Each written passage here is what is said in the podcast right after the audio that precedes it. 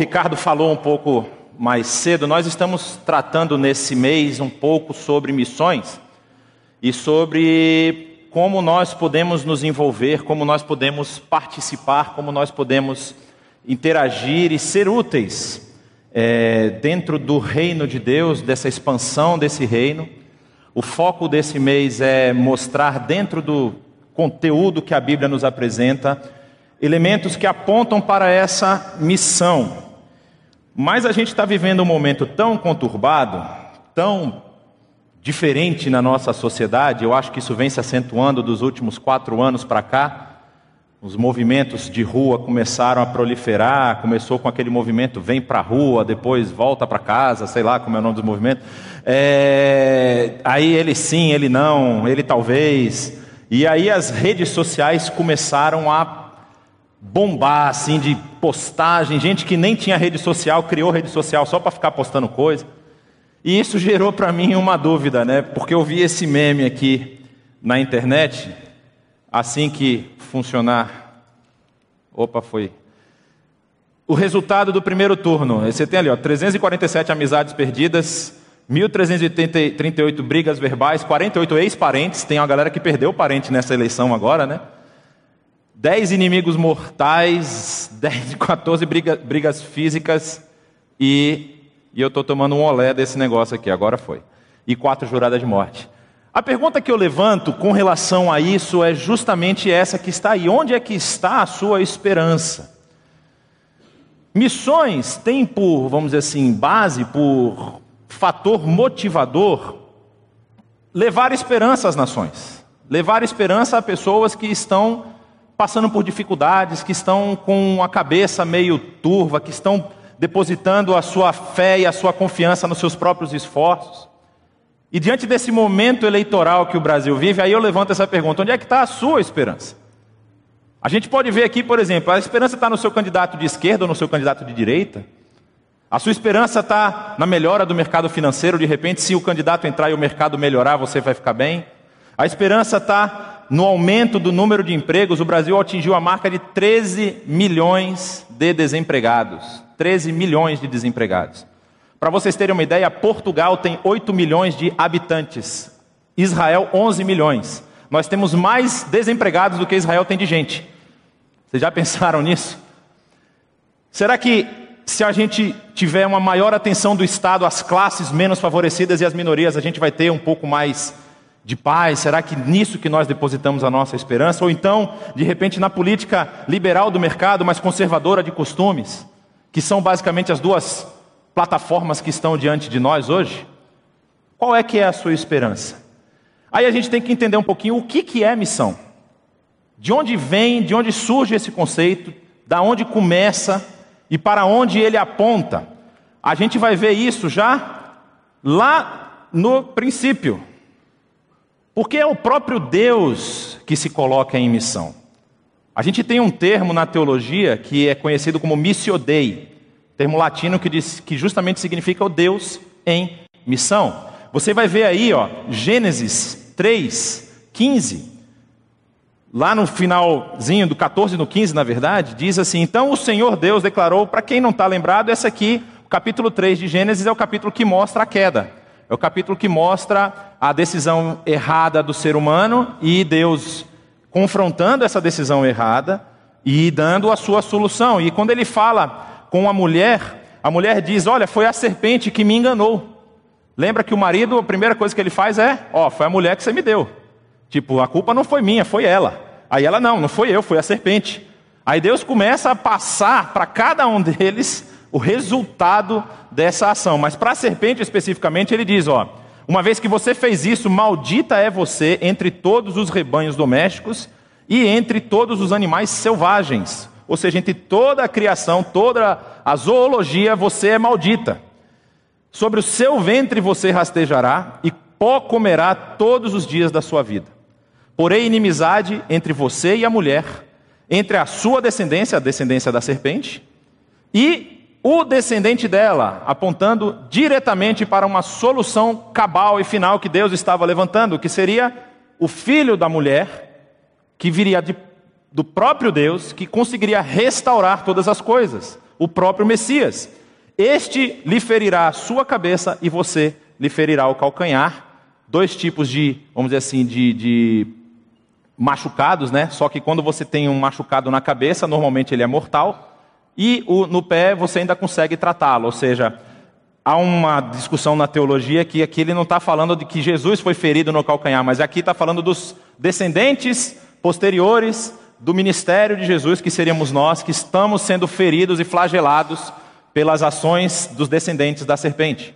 E nós enfrentamos dificuldades o tempo todo, mas o descendente da mulher feriu a serpente na cabeça, foi vitorioso, e nós temos acesso à graça de Deus através do sacrifício dele. Então é o próprio Deus quem se movimenta em direção de salvar a humanidade.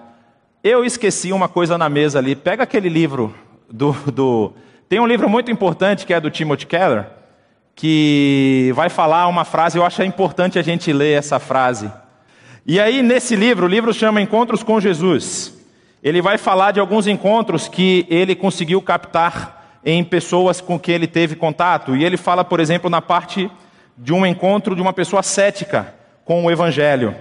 E uma das frases que ele cita aqui no livro que eu achei muito interessante, ele fala assim: o coração da mensagem singular da Bíblia é que o Deus transcendente e imortal veio em pessoa à terra, tornou-se frágil, vulnerável ao sofrimento e à morte. A genialidade do cristianismo está justamente no fato de ele não ter nada a ver com eis o que você precisa fazer para encontrar Deus. O cristianismo tem a ver com o próprio Deus vindo à terra em forma de Jesus Cristo, morrendo na cruz para encontrar você. Essa é a missão. É isso que Deus se propõe a fazer para salvar a humanidade. E aí nós vemos o filho em missão. O filho vem, passa por todas as experiências que ele passou, que estão narradas nos quatro evangelhos. E nós vemos, por exemplo, que em Lucas, capítulo 4, já há uma menção dessa missão nos profetas. Jesus, quando ele vai numa sinagoga, pede para ler parte da, do texto que era lido na sinagoga durante aquela semana. E ele diz: ó, O Espírito do Senhor está sobre mim, porque ele me ungiu para pregar boas novas aos pobres, ele me enviou para proclamar liberdade aos presos e recuperação da vista aos cegos, para libertar os oprimidos e proclamar o ano da graça do Senhor. Jesus, lendo a citação de Isaías 58 e Isaías 61. Então, nós temos aqui a missão sendo desenvolvida. Deus se põe em missão promete salvar e restaurar a humanidade. Depois ele tem o filho recebendo essa missão e cumprindo essa missão, cumprindo o seu papel de sacrifício cabal, final, por conta do pecado que eu e você cometemos. E aí, a sequência do filho em missão, nós temos o espírito em missão. Quando Jesus vai subir aos céus, nós temos aquele evento chamado a Grande Comissão, que é narrada tanto em Mateus 28 como em Atos capítulo 1. Em Mateus 28 nós lemos o seguinte: Então Jesus aproximou-se deles e disse: Me foi dada toda a autoridade nos céus e na terra. Portanto, vão e façam discípulos. Estão vendo? Façam discípulos. A missão está sendo passada. E não só isso, façam discípulos de todas as nações, batizando-os em nome do Pai, do Filho e do Espírito Santo, e ensinem-os a guardar, a obedecer tudo o que eu ordenei a vocês. A missão da igreja é fazer discípulos e ensinar os discípulos a obedecer tudo o que Jesus nos ensinou. E eu estarei sempre com vocês até o fim dos tempos. Em Atos 1:8 nós vamos ler ainda: vocês receberão o poder quando o Espírito Santo descer sobre vocês e serão minhas testemunhas em Jerusalém, em toda a Judéia, em Samaria e até os confins da terra. O que nós temos que entender é que agora a missão está com a gente. Nessa sequência de evolução da missão, nós temos o Deus que se movimenta em prol da criação, nós temos depois o Filho que se submete à vontade do Pai para resgatar essa criação, nós temos o Espírito que capacita aqueles que acreditam e que se colocam diante dessa missão, e agora a missão está com a gente. Nós temos que desenvolver a missão, nós temos que fazer com que as pessoas conheçam, tenham conhecimento do Evangelho, tenham conhecimento da obra de Cristo Jesus, e comecem a obedecer os mandamentos dele.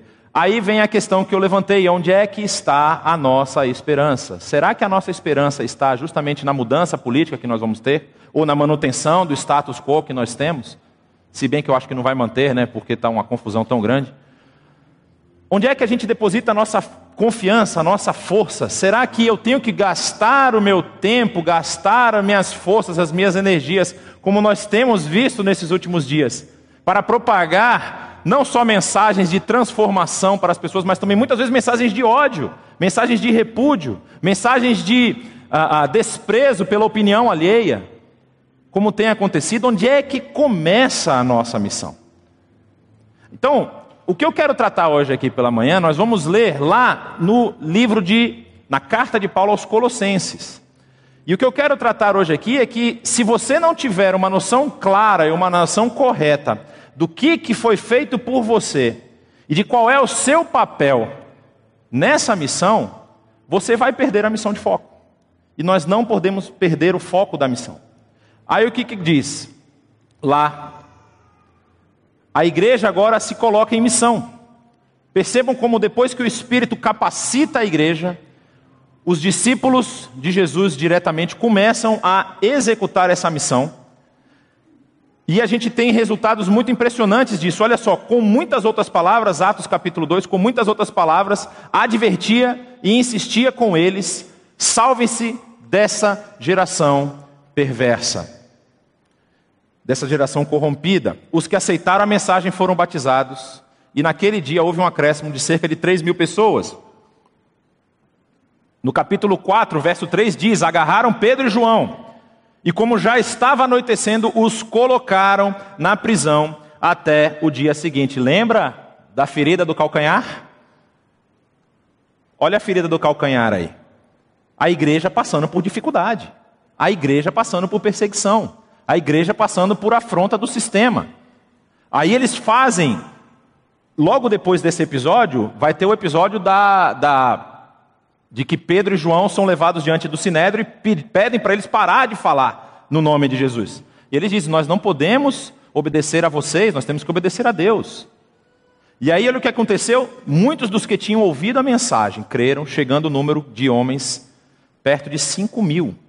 A igreja estava prosperando, a missão estava atingindo as pessoas, estava ampliando o número de pessoas que criam na mensagem do Evangelho. Aí o que, que acontece? O apóstolo Paulo tem toda a sua história de viagens missionárias e tudo mais, e criou algumas igrejas, algumas é, comunidades na região da Ásia Menor, da Grécia, e nós conhecemos as suas histórias, as histórias dessas igrejas pelas cartas que ele escreveu. E na carta aos Colossenses é uma carta muito interessante por um motivo singular. Paulo não visitou a igreja em Colossos. A igreja de Colossos não foi fundada pelo apóstolo Paulo. Na verdade, ela não foi fundada por nenhum dos apóstolos. A maior, a, a, a ideia mais aceita hoje em dia é que a igreja em Colossos foi fundada por Epáfras, que foi um dos discípulos de Paulo em Éfeso. Paulo passou três anos na sua, no seu ministério, na sua via, nas suas viagens, ele passa três anos na cidade de Éfeso. E a, a, a teologia, os estudos da teologia e da arqueologia bíblica indicam que várias igrejas que surgiram ali na Ásia Menor foram de discípulos do período em que Paulo esteve lá, naquela região. E a cidade de Colossos cresce, tem uma comunidade, uma comunidade que aceita a mensagem do Evangelho. Mas com o passar do tempo, e é esse o ponto da missão da igreja, com o passar do tempo ela começou a misturar um monte de coisa dentro, começou a trazer outros assuntos para dentro do, sua, do seu ativismo, da sua função diária, e essas coisas começaram a impedir que a igreja executasse 100% aquilo que ela tinha sido colocada para fazer. A carta é escrita por Paulo, é muito pouco debatido esse tema. E foi provavelmente escrita por volta do ano 62 e 63, que é o período que Paulo está preso. Essa é uma das quatro cartas conhecidas como cartas da prisão. Nós temos é, Filipenses, Colossenses, é, Efésios e Filemão, são as quatro cartas que o apóstolo Paulo escreve enquanto estava encarcerado. E provavelmente ele escreve dessa prisão em Roma. Há uma suspeita que ele pode ter escrito quando estava ainda preso em Cesareia, aqueles dois anos que são mencionados em Atos, lá no final do, do livro de Atos. E o principal assunto da carta é justamente a supremacia de Cristo Jesus. Porque quando nós não temos o foco definido, quando a nossa esperança ela está difusa, quando a nossa esperança não está apontada para o alvo correto, o que nós precisamos fazer é rever os nossos conceitos, principalmente o que nós achamos ou o que nós pensamos a respeito da obra de Cristo Jesus. E muitas vezes a gente não executa a missão, muitas vezes a gente não está sendo ativo ou sendo participante dessa missão, porque nós não compreendemos corretamente qual é o papel e qual é a posição de Jesus diante de todas as coisas. Então, esse é o assunto principal dessa carta. Também vai tratar sobre essa questão da heresia colossense. Nós vamos ver que ele vai mencionar isso no, no pedaço que a gente vai ler. Que era um conjunto de ideias, um conjunto de, de é, práticas que estava colocando, fazendo frente ao Evangelho. E o que, que os estudiosos, na verdade, não têm 100% de certeza do que, que é essa heresia. Mas pelo que o apóstolo Paulo tenta rebater na sua carta, aparentemente era uma mistura de gnosticismo com cultos de ocultismo. Era uma coisa sincrética, que não acontece mais nos dias de hoje, graças a Deus. Né? Ninguém tem mais sincretismo hoje nas nossas igrejas, ninguém. É interessante que a gente normalmente fala assim: tem muitas igrejas que não tem só um pastor. Ela tem vários pastores, porque o, o membro está ali no domingo e assiste a mensagem. Só que na segunda ele liga num canal de TV, na terça ele liga no outro canal de TV, na quarta ele liga no outro canal de TV. Então tem várias mensagens misturadas e faz uma salada de fruta na cabeça da pessoa e ela já não consegue entender o que, que é e o que, que não é. Por isso que é importante a gente sempre se voltar e, e gastar tempo, investir tempo em estudar a palavra, para que a gente não perca o foco, não perca a visão, não perca o alvo da nossa atuação. E aí também é, é, trata sobre a questão dos volta aos velhos costumes. Havia algumas pessoas que estavam abandonando a fé, abandonando o evangelho, justamente por conta dessa confusão que estava sendo armada. E a questão do sincretismo, como nós já mencionamos. O pedaço que nós vamos ler, só para vocês terem noção de onde fica Colossos. Aí tem essa setinha vermelha que está apontando para a cidade de Colossos, e Éfeso está aqui, ó. Paulo chega a essa cidade, fica três anos, e daqui muitas igrejas surgem. Por exemplo, Sardes, Tiatira, Filadélfia, são igrejas que surgem de discípulos de Paulo ali na cidade de Éfeso. É mais ou menos esse o período que é entendido do surgimento dessas igrejas. Vocês lembram que existem sete cartas escritas no Apocalipse para sete igrejas que estão nessa região da Ásia Menor, e muitas dessas igrejas não foram fundadas pelos apóstolos. Foram fundadas pelos discípulos dos apóstolos. E aí, continuando, nós temos o texto de Colossenses que nós vamos ler. Nós vamos ler o capítulo 1 do, da carta aos Colossenses. O apóstolo Paulo primeiro se apresenta, os, três, os dois primeiros versículos, ele está falando quem ele é, né? É, Paulo, servo de Cristo Jesus, e o irmão Timóteo, a igreja que está em Colossos, graça de paz do Senhor, Deus e Senhor Jesus Cristo. É, ele continua dizendo: Sempre agradecemos a Deus, o Pai de nosso Senhor Jesus Cristo, quando oramos por vocês, pois temos ouvido falar da fé que vocês têm em Cristo Jesus e do amor que têm por todos os santos, por causa da esperança que está reservada a vocês nos céus, a respeito da qual ouviram por meio da palavra da verdade o evangelho que chegou até vocês. Você percebe que Paulo apresenta três elementos que são indispensáveis a qualquer igreja que preza pela palavra, que preza pelo evangelho, que quer caminhar e obedecer os mandamentos de Cristo Jesus: a fé, o amor e a esperança. Se a igreja não possui essas três marcas, e essas marcas elas estão também citadas em outras cartas paulinas, vocês vão lembrar que 1 Coríntios 13, né, que é aquele aquela, aquele poema maravilhoso sobre o amor, ainda que eu falasse a língua dos homens e dos anjos, ele fala no final que apenas três coisas permanecem: a fé, a esperança e o amor. E das três, o amor é o mais importante. Mas percebam que as coisas elas são meio que elas são simbióticas. É bem interessante, porque a fé em Cristo Jesus faz com que você entenda o amor do Pai por você. E entendendo o amor do Pai por você, você tem esperança na vinda de Cristo Jesus e esperança justamente no que está reservado para nós nos céus. Então a nossa esperança passa a não ser mais depositada nas coisas que acontecem aqui na terra, mas na vida futura. Olha como as três coisas elas se ajudam. E pelo fato de você ter esperança, você ama mais o Pai. E o seu amor pelo Pai aumenta a sua fé. Então você consegue que uma coisa ajude na outra. É importante a gente ter esse tipo de, de lógica na nossa cabeça, porque quando a gente fraqueja na nossa fé, quando nós temos dúvida, nós precisamos lembrar das outras duas. Da mesma forma, se eu olho para a situação da nossa sociedade e não vejo esperança, aí eu tenho que lembrar que Deus nos ama, não vai permitir que nós sejamos massacrados e eliminados, e mesmo que aconteça alguma coisa com a gente que seja cabal, que nós sejamos levados à, à, à, à morte, nós temos um Deus que nos amou e que entregou seu filho, a nossa fé está depositada nele. Então essas três coisas precisam caminhar sempre junto de vocês. Vocês sempre precisam ter isso no coração: a fé, a esperança e o amor. Isso precisa fazer parte do cotidiano de vocês e isso vai fazer com que vocês alicercem as ações de vocês na palavra de Deus e, obedecendo os mandamentos de Cristo Jesus, influencie as outras pessoas. Vamos continuar. Por todo o mundo este evangelho vai frutificando e crescendo, como também ocorrer, ocorre entre vocês desde o dia que vocês ouviram e entenderam a graça de Deus em toda a sua verdade. O evangelho frutifica e cresce a partir do momento que as pessoas ouvem e entendem o evangelho. Então aqui a gente pode tirar talvez a primeira verdade a respeito da missão da igreja. Uma igreja que executa, que age em prol do cumprimento da missão, é uma igreja que consegue espalhar, consegue levar pessoas a ouvir e a entender o Evangelho.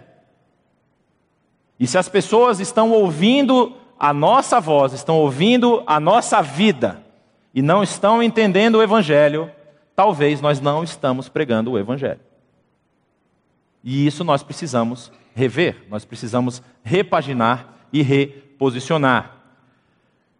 Vocês aprenderam de Epáfras, aí o nome do, da pessoa que, que é mencionada tanto aqui como na carta a Filemon.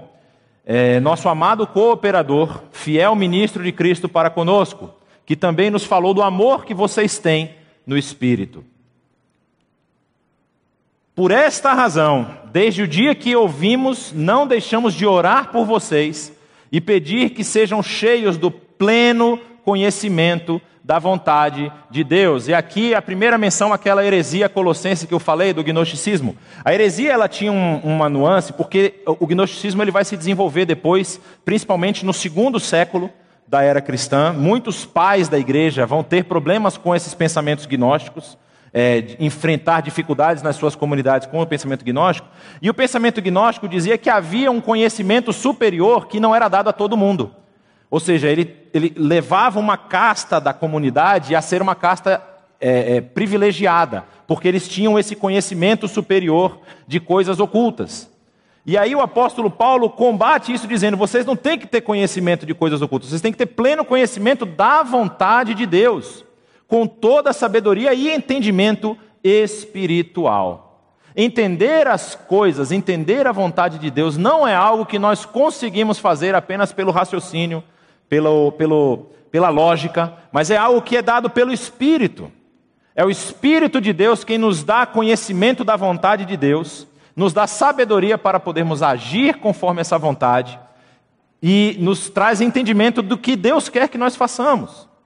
É por isso, e por isso, para que vocês vivam de maneira digna nos, do Senhor e em tudo possam agradá-lo, frutificando, e isso por, para que vocês vivam de maneira digna do Senhor e tudo possam agradá-lo, frutificando em toda boa obra, crescendo no conhecimento de Deus e sendo fortalecidos com todo o poder, de acordo com a força da sua glória, para que tenham toda perseverança e paciência com alegria dando graças ao Deus Pai que nos tornou dignos de participar das heranças dos santos no reino da sua luz. Colossenses é um texto muito difícil de ler, porque no texto original no grego não tem pontuação, tá? Você pega o primeiro capítulo de Colossenses, tem 20 versículos que não tem um ponto, nem vírgula, o texto é direto. Aí no português eles tiveram que encaixar uns pontos de respiro aqui, porque senão você não conseguia ler o texto inteiro. Mas vamos lá.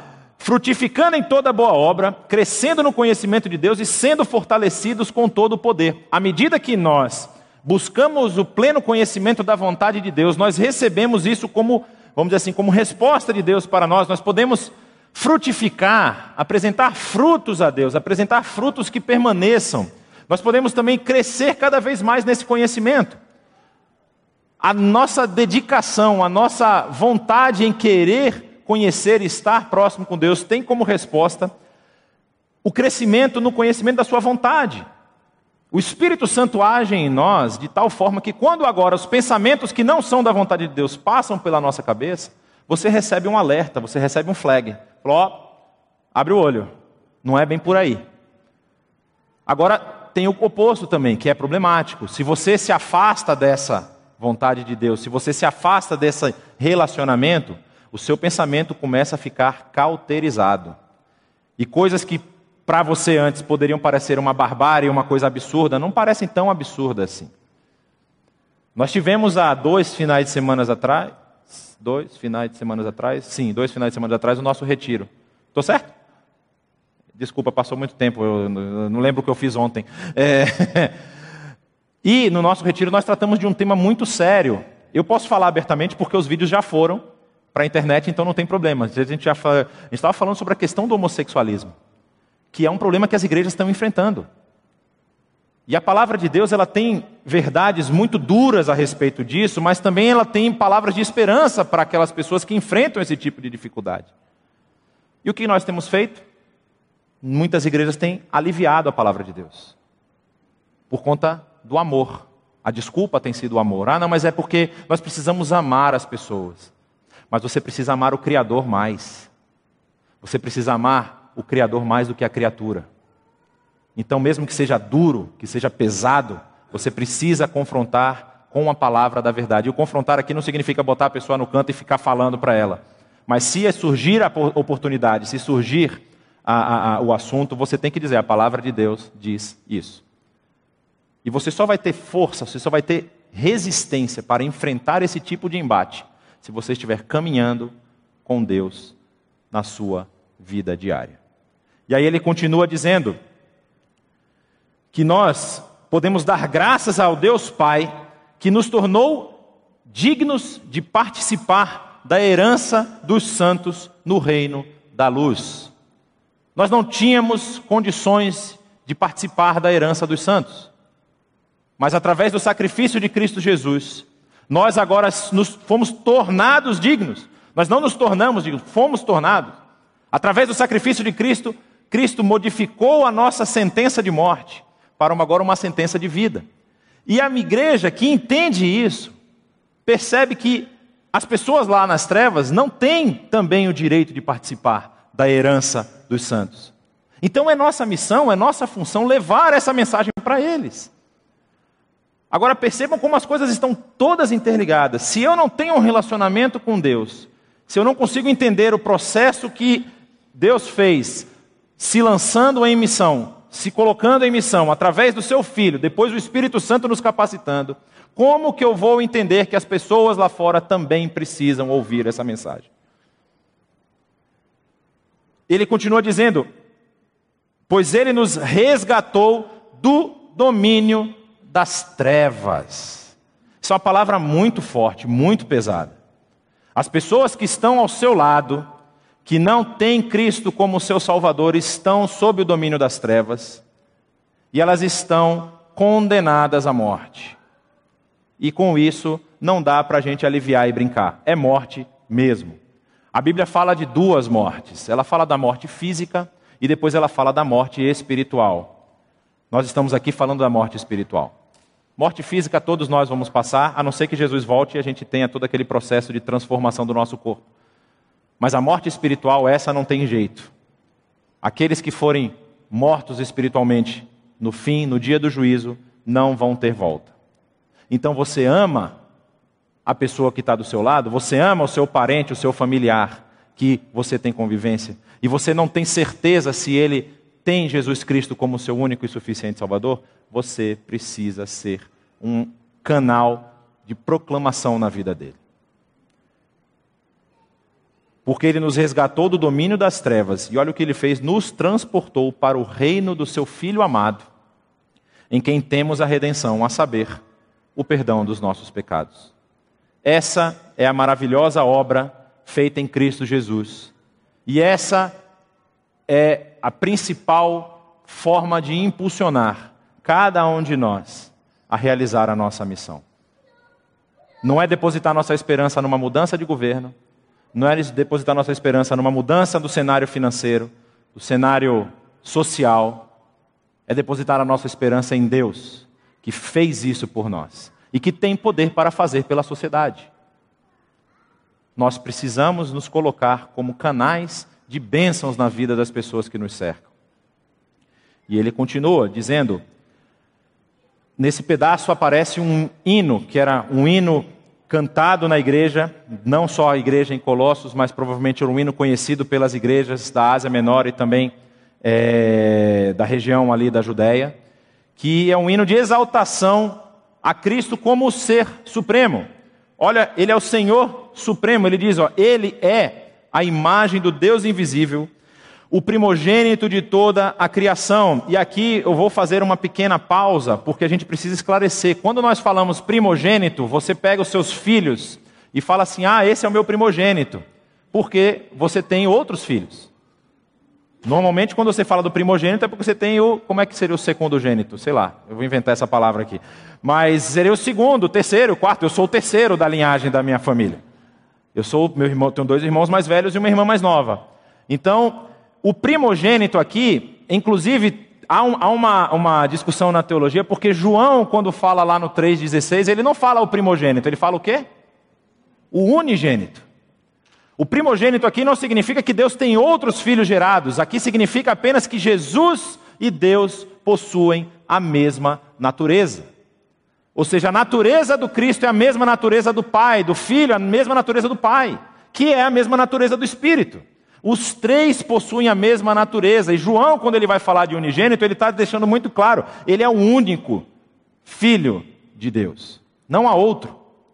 E aí, quando ele diz, ele é o primogênito sobre toda a criação, ou seja, ele é o Senhor, que é da mesma natureza de Deus e que governa toda a criação. E ele continua dizendo: pois nele foram criadas todas as coisas nos céus e na terra, as visíveis e as invisíveis, sejam tronos, soberanias, poderes e autoridades. Vocês percebem que o seu candidato não tem todo o poder?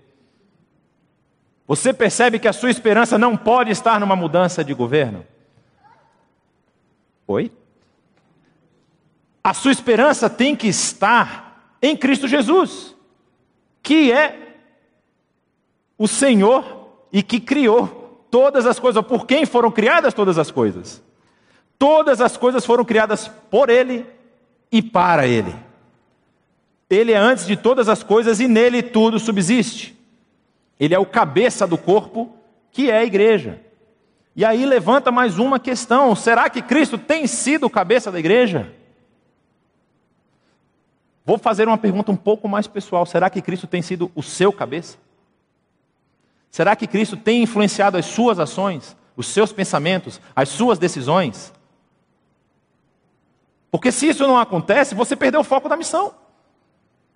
Você não entendeu o que você está fazendo aqui. E isso precisa estar claro. Isso precisa fazer parte da sua vida, precisa fazer parte do seu DNA, para que você possa agir em conformidade com a missão. É o princípio e o primogênito dentre os mortos, para que em tudo tenha a supremacia.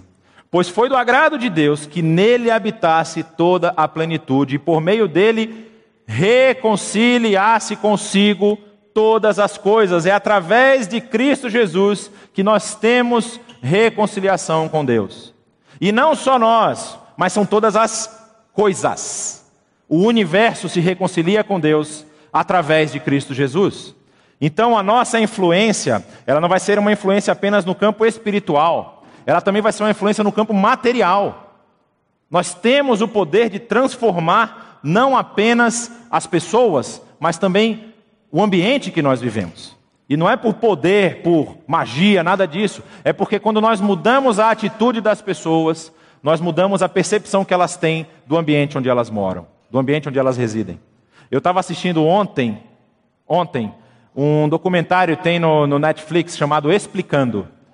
E tem várias, vários temas, são temas variados, tem sobre música, tem sobre astrologia, tem sobre, mas eles falaram sobre a crise mundial de água.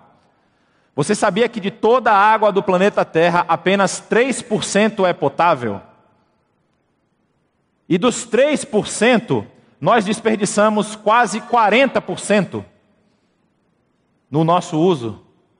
E já tem países que estão decidindo encerrar a distribuição de água nas cidades. Vocês já imaginaram São Paulo se a prefeitura anuncia, diz assim: olha, nós vamos parar a distribuição de água, agora nós vamos ter pontos de distribuição. Você vai ter que ir lá com o seu balde para encher, porque quando a gente distribui água na sua casa, você não tem um uso responsável. E você está desperdiçando água.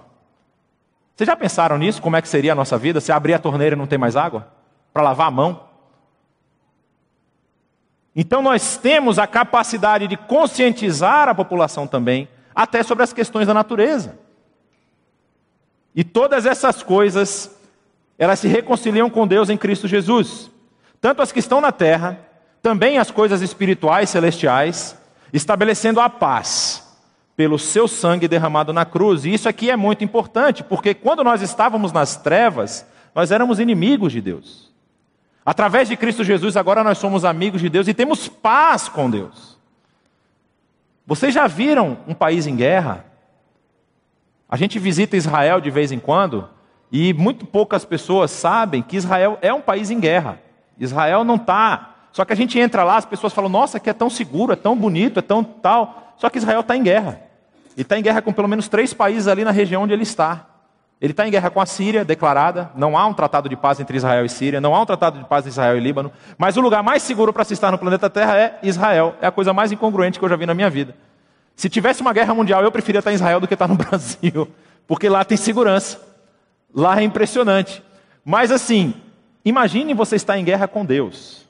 Você não está mais em guerra com um país ou com países, você está em guerra com o Criador do universo. E esse Criador já condenou você. Ele vai eliminar você. Mas aí, através de Cristo Jesus, ele fala: opa, não, estamos em paz. Temos um tratado de paz entre as partes. Agora você imagina para as pessoas que ainda estão em guerra com Deus. Você está entendendo qual é o seu papel?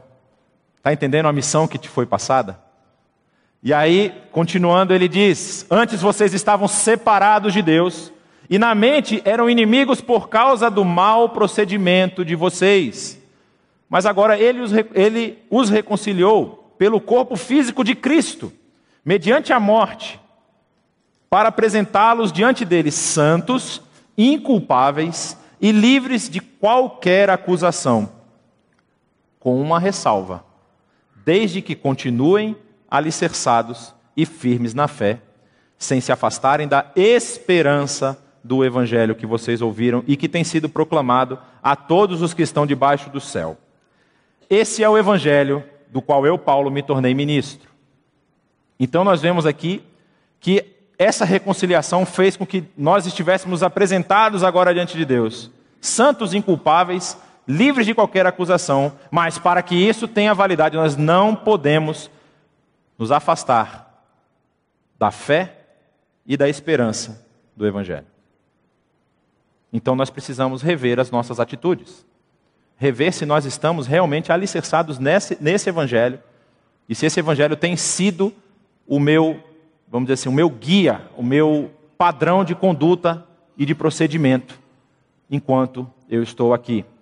Ele continua: Agora me alegro em meus sofrimentos por vocês e completo no meu corpo o que resta das aflições de Cristo em favor do seu corpo, que é a igreja, ou seja, somos nós.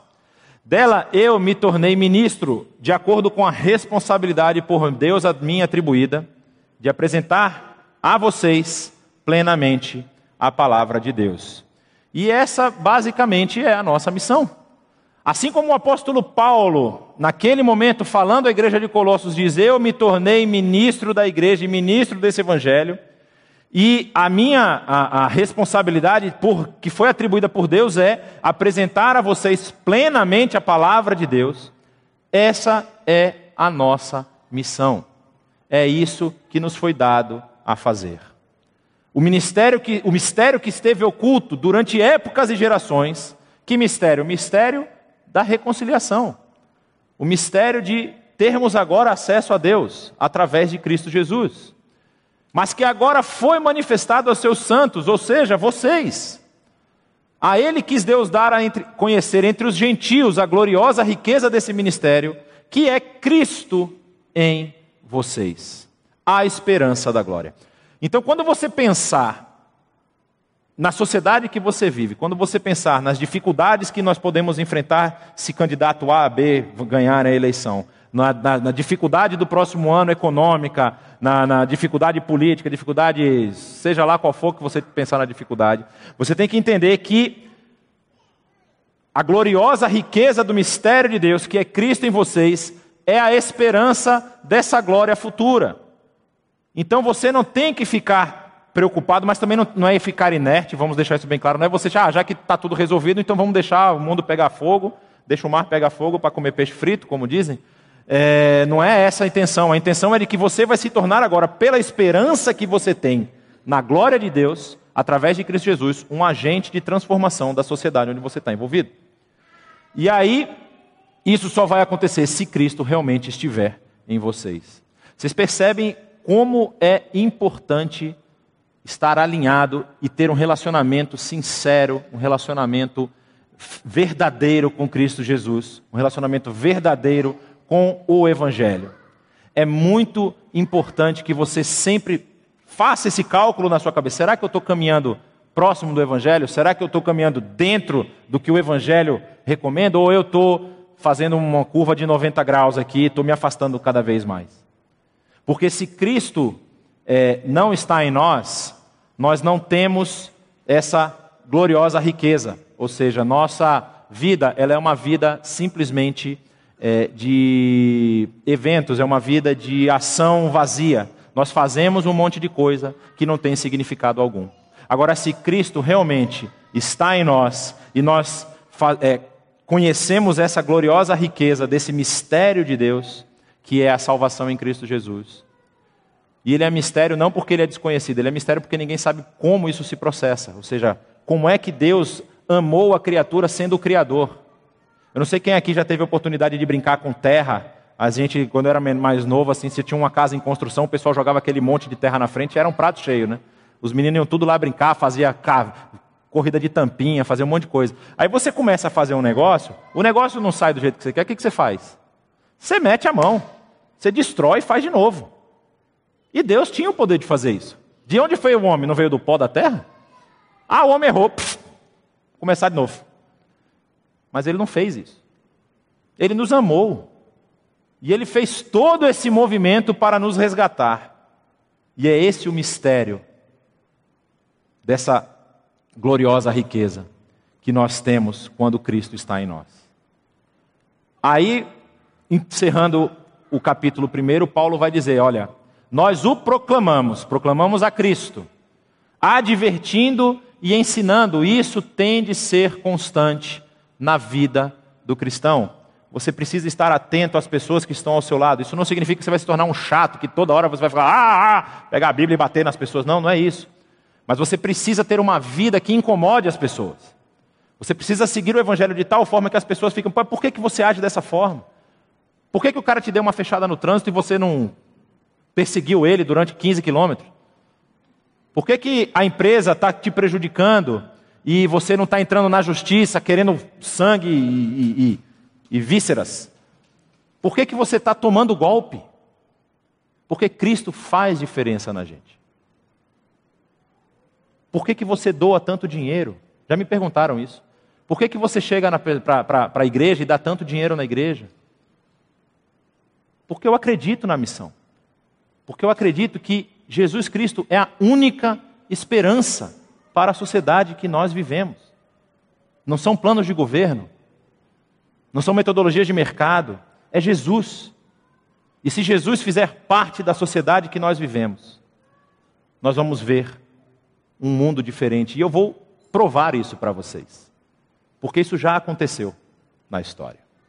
Olha só que interessante. Você está vendo um mapa aí? Ou não? Dá para ver mais ou menos? Esse é o mapa do Império Romano no ano 300. Não é a maior extensão, se eu não me engano, ele chega um pouco mais.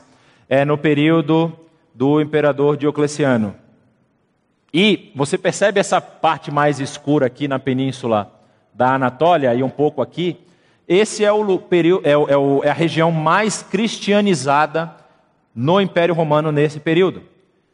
E é interessante porque, mais ou menos 100 a 150 anos depois, toda essa parte daqui ó, cai.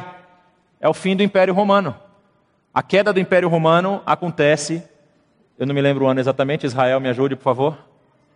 476, 476, cai o Império Romano.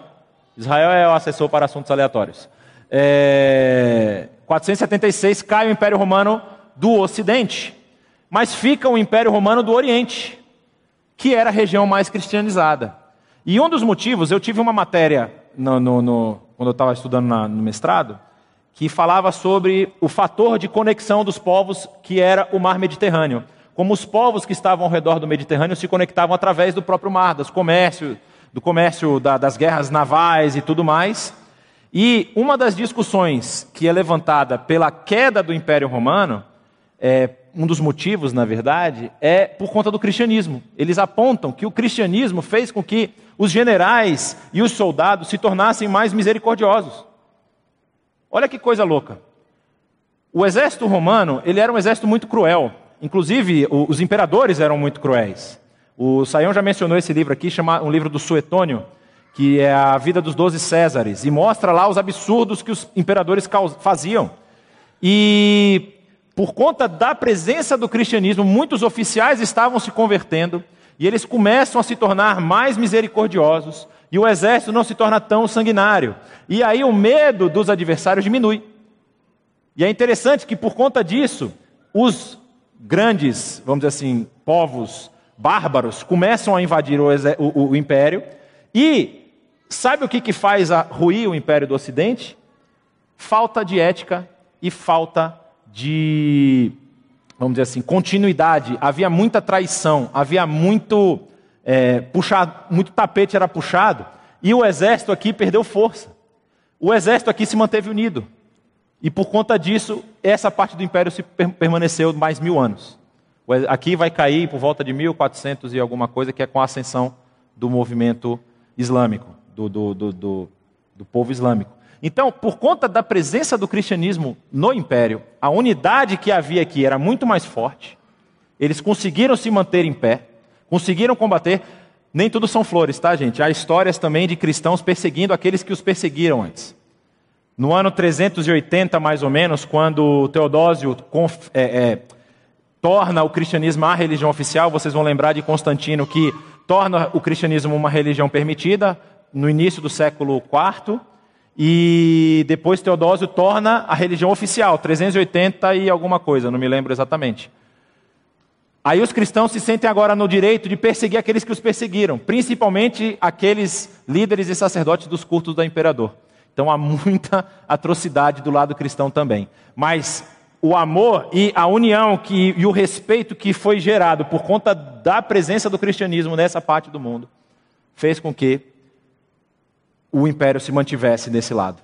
Do lado de cá não haviam os mesmos valores, havia muita traição, havia muita, muito suborno, e por conta disso o exército se fragmentou com mais facilidade na época das invasões bárbaras.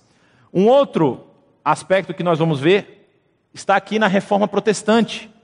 Esse senhor aqui do lado, Max Weber, escreveu um livro sobre isso no início do século XX, é, que na verdade não é um livro exatamente, ele escreveu uma série de artigos a respeito do que ele observou nas sociedades protestantes. E aí ele recebeu várias críticas, aí ele escreveu reputação, as críticas que ele recebeu, aí foram compilando isso, deu o livro que vocês conhecem hoje, A Ética Protestante e o Espírito do Capitalismo. É, a reforma protestante é uma coisa muito interessante, ela começa lá por idos do, de 1500, É, há um, uma pré-reforma que é considerada aí no período de Jan Hus e, e Pedro Valdo e outros que são anteriores, mas ela, a data oficial dela é 31 de outubro de 1517, quando Lutero faz o anúncio das 95 teses. E as mudanças sociais e políticas que ela gerou, é, acesso aos estudos, estímulo do empreendimento, do empreendedorismo, e acabaram causando isso que você vê aí 200 anos, 200 anos depois, a Revolução Industrial. A Revolução Industrial, ela tem vários fatores, mas um dos fatores que é um dos pilares da Revolução é justamente a presença do cristianismo, do protestantismo, no norte da Europa. E essa presença causou, por exemplo, que a população foi mais educada, começou a ter acesso à educação. Por quê? Porque o suprassumo da vida naquela época era você estar próximo ou estar em paz com Deus. E você tinha uma igreja reinante, dominante, que tinha acesso, era intermediária entre você e Deus. Com a reforma protestante, isso acaba. Todo mundo agora pode ter acesso à Bíblia. Vocês vão lembrar lá da, da, da invenção de Gutenberg, a imprensa, que começa a espalhar texto bíblico pela Europa inteira. E texto na língua local. Então as pessoas começam a aprender a língua local, começam a se desenvolver, começam a estudar, começam a ler a Bíblia, começam a ler outros documentos, começam a crescer em conhecimento e, e, e ter mais ações empreendedoras. E a Revolução Industrial é resultado disso. E qual é por que, que é importante a gente pensar na Revolução Industrial? Esse aqui é um mapa da expectativa de vida é, no período aí da Revolução Industrial até os dias atuais. Você tem aqui 1770 até 2015. E no período em que está se estabelecendo a Revolução Industrial, você tem um êxodo rural gigantesco. Muitas pessoas saem das regiões rurais e vão para os grandes centros. Tem um número que diz que é, Londres, em 1770, tinha mais ou menos 500 mil habitantes. Depois, 100 anos depois, tinha 3 milhões. Então as cidades crescem, as pessoas vão para os grandes centros para trabalhar, e isso gerou um, uma série de movimentos sociais que foi melhorando a vida das pessoas. Por exemplo, na questão da saúde, as pessoas passaram a morrer menos. Você olha aqui, ó, a, a expectativa de vida nesse período, entre mil, 1770 e 1850, até finalzinho aqui, 900 mais ou menos, é de 35 a 40 anos. Depois há um pulo gigantesco. Na Europa, por exemplo, no ano passado, é, desculpa, 2015, a expectativa de vida era de 80 anos. Tudo isso acontece porque o cristianismo executou a sua missão. As pessoas foram transformadas pelo evangelho. Aí você pode levantar a seguinte questão: ah, mas hoje a Europa ela se considera pós-cristã. Isso não é um perigo? Fale, olha, tem um ditado que é muito famoso que diz assim: você é inteligente se você aprende com seus próprios erros, mas você é sábio se você aprende com o erro dos outros. Então você precisa analisar o que, que eles cometeram de errado. O que, que eles fizeram de errado para deixar a igreja morrer. A Europa passou por várias guerras, vários problemas que foram, foram executadas em nome do Evangelho. Você tem a Guerra dos 30 Anos, você tem a defenestração, você tem tantos eventos que acontecem em nome do Evangelho que vão manchando o Evangelho. Mas não dá para negar que a presença do Evangelho nessas sociedades mudou o panorama desses lugares. Aqui você tem, por exemplo, um gráfico que fala da. É um, índice, é um que eles criaram aqui, que é o número de, de, de. Vamos dizer assim, é um valor que se dá ao estudo do nível médio ao nível superior e à pós-graduação. Isso é um dado recente. Então você pega, por exemplo, países onde a a revolução, a, a, reforma protestante agiu e transformou a sociedade, que você pode ver aqui, a Suécia, Noruega, Dinamarca, Austrália e tudo mais, são países onde a diferença salarial entre pessoas que têm nível superior e pós-graduação e as que não têm não é tão grande. Você vem para o lado de cá, os países, por sinal, que têm a maior diferença estão todos aqui na América do Sul, Colômbia, Brasil e Chile. Ou seja, ter pós-graduação aqui no Brasil vale muito porque nós não temos uma população educada. E uma das respostas, um dos motivos que é levantado para isso é justamente porque a educação dentro dos países de linha protestante, de linha evangélica, era uma educação que era levada para a população, enquanto normalmente os países de matriz católica, a educação era algo da elite. Então vocês percebem que, por números dá para a gente ver, que se a igreja executar a sua missão e o evangelho estiver presente na sociedade, você vai ter transformação dessa sociedade. Você vai melhorar o estado e a situação das pessoas das camadas mais pobres. Você vai melhorar a relação entre as pessoas, você vai melhorar como a saúde vai ser tratada, como as questões ambientais vão ser tratadas. E essa é a missão da igreja: levar o evangelho para transformar a nossa sociedade. Não coloque a sua esperança em partido A, partido B, candidato A, candidato B, achando que eles vão resolver os nossos problemas. A solução que nós temos para a sociedade que nós vivemos é Jesus Cristo. É Jesus fazendo diferença na vida das pessoas. Vamos orar? Abaixe sua cabeça. Eu queria que isso fizesse parte da sua vida. Eu queria que isso transformasse o seu pensamento para que você pudesse perceber que a sua missão ela não é uma missão apenas é, aos confins da terra, vamos ajudar pessoas lá do outro lado, mas ela começa aqui, com o seu vizinho, com as pessoas que te cercam no trabalho, na escola, onde você está. Que a sua vida ela seja realmente um canal de bênção para as pessoas que estão ao seu redor. Pai querido, nós te agradecemos pelo que a tua palavra tem a nos ensinar. Que se nós estivermos alicerçados no Evangelho, se Cristo Jesus for o cabeça da tua igreja, nós vamos ver reflexos disso na sociedade. Se a sociedade entender quem é Jesus e qual o papel fundamental que ele tem no nosso relacionamento contigo, nós vamos ver transformação no ambiente político, no ambiente social, na área médica, na área do ensino, na área do comportamento. E nós queremos ser esses agentes de transformação, Senhor. Então transforma o nosso coração num coração que busca a Ti todo o tempo. Transforma a nossa vida para sermos sal e luz onde nós estivermos. Nos dá força, nos dá capacidade de buscarmos a Ti em todo momento, para que todas as nossas ações sejam pautadas pelo Teu Evangelho, pela maravilhosa riqueza que há em Cristo Jesus em nós. Nos ajuda, Senhor, a combater os nossos pensamentos egoístas, egocêntricos, a delegar para outras pessoas o que é nossa responsabilidade. Nos dá força para que nós possamos executar essa missão com perfeição. Nós te pedimos isso, no nome de Jesus. Amém.